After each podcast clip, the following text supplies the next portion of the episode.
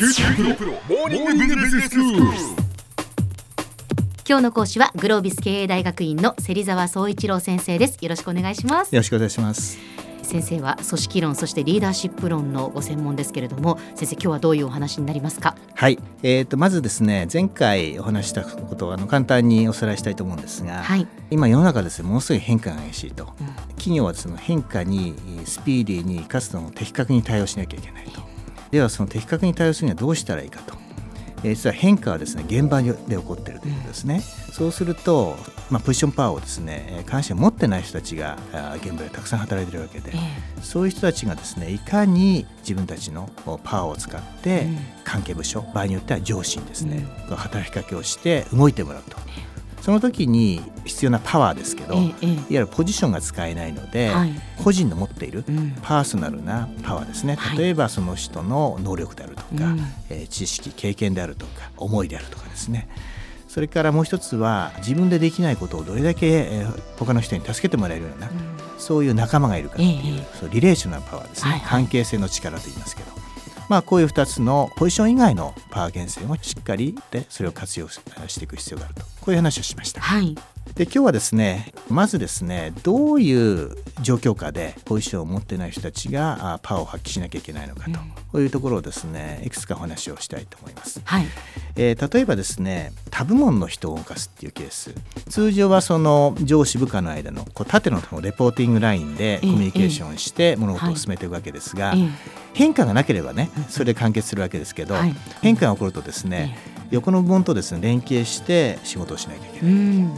で最近はさらにですね自分たちの会社だけで、え仕事が完結できないはい。えー時代になってますから、え場合によっては他の会社の人々とお連携しながら他の人々会社の人々をこう動かしながら仕事をしていくっていうこういう状況も増えてきてますよね。ありますよね、はい。えさらにえー3つ目なんですがおそらくこれはおそらく聴取者の皆さんが一番ご関心があると思うんですが、ええ。上司を動かすっていうケースがですね非常にこう増えてきています。えうん部下が上司を動かすっていうことですね、そうですね、え。はい、でこれをですね俗にボスマネジメントボスマネなんていう言い方もしますね。ボスマネジメント、はい。うまくできるといいなって思います。はい。はいえーまあ、こういったまあシチュエーションが今頻繁にあるとええいうことですね。はいで今日はですねそのポジションパワーを持ってないえー人たちが人を動かさなきゃいけない時にえー共通で必要なですね考え方のステップですねはいこれについてお話をしたいと思います。はいと5つほどですねステップがあります。五つのステップがあります。はい。えーまず1つ目はですね目的は何かということですね。はい。他人に影響を与えてその他人に動いてもらうというのはこう手段にしか過ぎないので、ええ。はい、結局それを使って自分は何をその実現したいのかっていうですね、目的を明確にするってことですね。そこが明確でないとはい、ブレてしまうわけですおねっしゃる通りです。え。え。それから2つ目はですねじゃあその目的を実現するために一体誰を動かしたらいいか。ですねそのターゲットですね動かすその相手ターゲットを明確にするっていうことです。はい。特にその会社組織になりますと社内政治であるとか、ええええ。場合によっ派閥とかですね、はいはい。この社内のこう人間関係というのは非常に複雑なことが多いわけですけど、えその中で目的を達成するためには誰にこう一番フォーカスしたらいいかっていう、まあ、キーマンですよね。ええ。こういう人をしっかり定めるということ。これが必要になってきます。ね。これが2つ目のポイントですね。はいそれから3つ目のそのポイントステップはですねじゃあそのターゲットした相手のですねニーズあるいはその抱いている感情ですね、はい。えこういうものをしっかり理解するっていうことです。はい。物を売るときにええ。物を売りたいお客さんのですねニーズが分かってなければ物を売れないですよね。そうですね、確かに。それとある意味でこれ同じですよね。その相手に動いてもらうためには相手がどういう人なのかその相手の資質であるとか、ええ。相手の価値観とか求めていること場合によっては困っていることですようね、んあるいはその今抱いている感情とかうん。こういうものをしっかりえー理解した上でどの人のニーズにね、えー自分は自分の持っているそのパワーをですねこう当てていったらいいかってことをしっかり考えることがあ大事になってきます。あそうですね。これ意外と難しいんですよね。確かに。あのあんまりこう考えないと言いますか。そうなんですそのよ。例えばまあ、はい。おじゃあお客さんにだとか、は自分のこう後輩にはいとかっていう時にはもう考えることなのかもしれませんけど、はい。上司のニーズだとか、はいはいはい。そのだからターゲットが誰であれ、はい。やっぱり人に何かものを伝えたい時には、はその人のニーズっていうのははい。何かっていうのを見極めるっていうのは大切なんですね。すごい大切なんですが、意外とこれあの落ちがちなんですよね。相手が何が欲しいのかっていうことですおねっ。しゃる通りです。ええはい。それが三つ目のポイントです。ええで四つ目のポイントおステップはですね、相手のそのニーズにい的確にうまくう対応するためにええ一番こう効果的なですね、自分の持っているパワーですね。はい。どういうパワーを使ったらいいかっていうそこをしっかり見極めるっていうことですね。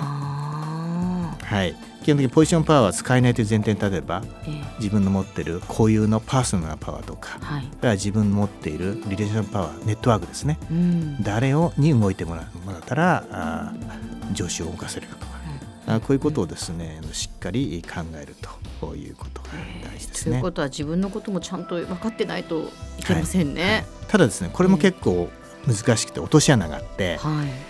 本来その自分の強みを相手のその課題解決にどう役立つかっていうことを相手にちゃんと示さなきゃいけないのに、うん。その自分の強みだけをですねこう主張して逆にこう相手からね嫉妬心をはいはいはいあ。煙たがられますよね、うんきっとそういうことになると。そう いうこともあるでしょう。えーですから自分の持ってるパワー源泉それが本当相手のそのニーズ困ってることにちゃんと聞くのかどうかっていうね、でそこが一つポイントかなと思います。はい、で最後5つ目のポイントステップはですね、はい。パワーをいかに効果的にですね発揮すあのすべきかというその具体的なあの行動ですね、えーえーこれを考えるということになります。なるほど。はいこの5つのステップがポジションパワーを持たずに人を動かすのにははい非常に必要だということですね。おっしゃる通りです。はい。では先生改めて今日のまとめをお願いします。はい、えーポジションパワーを持たない人がですね人を動かす時考えなきゃいけない5つあります、えー、1つは人に動いてもらいたいその目的は何なのかこれを明確にすること。2つ目はその目的を実現するために誰に動いてもらったらいいか誰を動かしたらいいかっていうこのターゲットを明確にすること。で3つ目はその動いてもらいたい相手。ターゲットのですね具体的な持っているニーズ抱いているニーズとかあるいはその感情っていうものをしっかり把握すること。で4つ目はその相手のニーズに的確に対応できるような効果的な自分の持っているパワー源泉。これをしっかり明確にすること。で5つ目はそのパワーを的確に行使するということですね今日の講師はグロービス経営大学院の芹沢総一郎先生でした。どうもありがとうございましたどう。もありがとうございました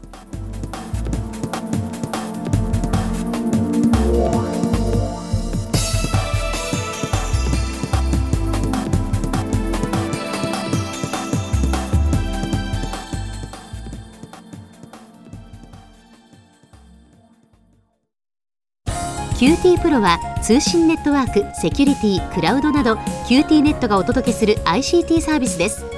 九州中に展開した光ファイバー網を基盤に一番身近なビジネスパートナーとして九州の企業自治体の皆様をサポートします。詳しくは QT プロで検索を。